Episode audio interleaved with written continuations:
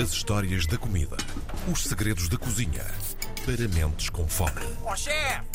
Porque o chefe é que sabe. Não falha, à segunda-feira cá está ele, Tiago Emanuel Santos. Olá, bem-vindo mais uma vez. Qual é a viagem de hoje, homem de Deus?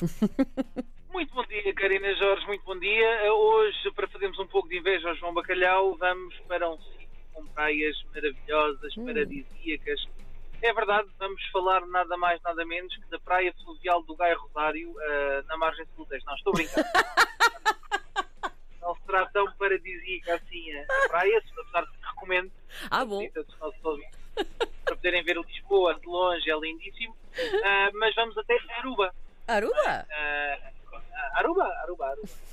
Aruba, ah, para os nossos ouvintes que podem estar geograficamente desposicionados, é uma ilha com cerca de 100 mil habitantes que fica ah, perto da Venezuela ah, e que era uma antiga colónia holandesa. Aliás, ah, ainda hoje a língua oficial é o holandês, já não se pode dizer, agora é o neerlandês.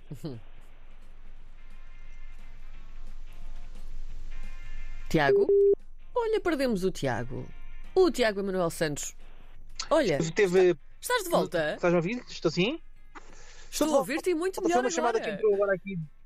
Foi uma chamada que entrou aqui de repente, não sei porquê, mas tornou isto tudo muito certo. Portanto, para os ouvintes que estão a ouvir podcast, ficam a saber que é em live e, portanto, Ah, que sim, acontecem outras, outras atividades. sem Bem, dúvida. mas como estava a dizer, Aruba é um, é um povoamento, é uma ilha que foi povoada desde 1634. Portanto, era, ainda eh, eras tu uma criança, Karina Jorge, e ela teve ao longo da sua história mais de 90 nacionalidades que chamaram terra àquela, àquele território. Sim. Estamos a falar desde povos africanos, holandeses, eh, sul-africanos, indonésios, espanhóis, portugueses, indianos, chineses, eh, escoceses, noruegueses, enfim, várias, e neerlandeses ou holandeses, como é óbvio, várias nacionalidades que acabaram por, de facto, fazer com que esta pequena ilha se torne num verdadeiro caldeirão de eh, receitas incríveis e algumas delas absolutamente criativas. Ah, ah, obviamente pela ligação que tem ao mar, uma ligação grande ao peixe, seja ele grelhado ou estufado ou em caldos, mas ah, também com algumas coisas muito, muito interessantes. E vou começar por falar, por falar de, uma, de uma muito interessante que eu acho que todos nós devíamos provar e que já se viu até essa versão em versão italiana, mas não na versão, na versão arubanha. Estamos a falar do, da cachiena. E o que é que é cachiena?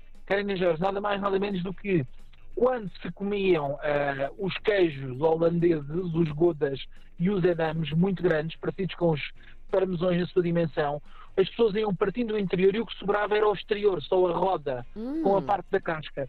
Então o que é chiena é pega-se em queijo, esses queijos já ocos são recheados com carne, com feijão, com cebolas, Ei. com alcaparras, com azeitonas, com carne de frango. Enfim, uma, uma bela de uma feijoada riquíssima no interior e depois é coberto com mais queijo e vai tudo ao forno a cozinhar junto dentro do queijo e a gratinar. E vou-vos dizer que é uma coisa linda de se ver, é uma coisa que só se pode fazer para muita gente, como é óbvio, Claro. porque é uma roda de queijo grande, mas que é absolutamente incrível. E mais uma vez mostra a astúcia do povo que a partir de coisas muito frugais e até do, do- lixo de outros, não é? Daquilo que é descartado pelas Sim, pessoas sim. mais abastadas, Sim, que cria um prato espetacular com as sobras, com as sobras todas. Ah, mas para nós portugueses também é fácil ir para Aruba e pedir coisas ah, normais. Por exemplo, ah, sabes como é que tu pedes uma sopa em Aruba? Como? Fazes de bebê e chegas e dizes, quero uma sopi. Porque em Aruba a sopa é uma sopi. E as sopis, É lá está na ligação também portuguesa, à terminologia e ao léxico, daí ter ficado sopi.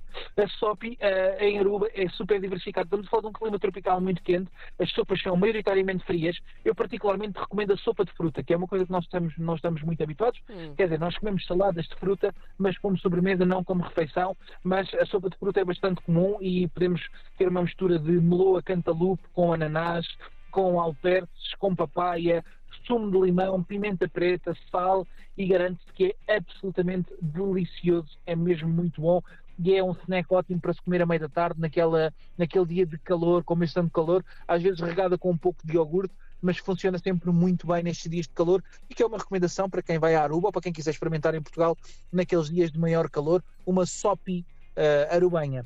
Depois temos mais uma vez a influência portuguesa, temos os pastéis chi, que vem dos nossos pastéis. Hum, E estamos a falar do quê? Os pastéis são, na verdade, nada mais, nada menos do que rissóis. Ou variações, como os rissóis depois evoluíram, claro. uh, variações dos pastéis de massa tenra portugueses. E são até visualmente muito parecidos com os nossos uh, pastéis de massa tenra e são recheados também como os nossos rissóis e pastéis de massa tenra. Uns com frango, uns com carne, outros só com legumes. Legumes aqui é muito importante em Aruba, a abóbora é um dos legumes, dos legumes favoritos. Outros com atum, outros com peixe. Enfim, aposto que também devem fazer o rissolinho de camarão ou o pastechi de camarão. Uh, é só irmos lá procurar com, com algum afinco. Também a população não é assim muito grande, portanto são 100 mil pessoas, Uhum. há alguém de certeza que nos vai ajudar.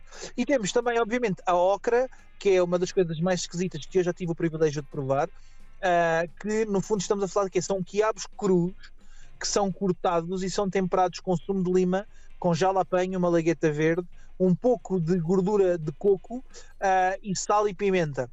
E isto torna-se muito estranho porquê? porque eu não sei se tu já comeste quiabos cozinhados, quer dizer, deves ter comido cozinhados, mas eles fazem assim uma baba de quiabo, não é? Que parece Sim. assim uma baba de caracol, Sim, sim, mas em esteroides, na verdade. Ah, e, e, portanto eh, é um bocadinho assim estranho na boca a textura, mas de facto o sabor é, é muito interessante. É como estarmos a comer uma gelatina ainda meio líquida em cima de um quiabo cozinhado. Uhum. Epá, é estranho, mas, mas tem bastantes hidratos e é, comida de substância e mais uma vez é a ligação à comida crioula que eh, se come bastante eh, na zona da Aruba, na região da Aruba. Ah, depois temos o arroz moro que acompanha os peixinhos grelhados e as carnes assadas de forno. O que é que é o arroz moro? É o nosso- a nossa versão do arroz, do nosso arrozinho de feijão, aquele que acompanha as pataniscas.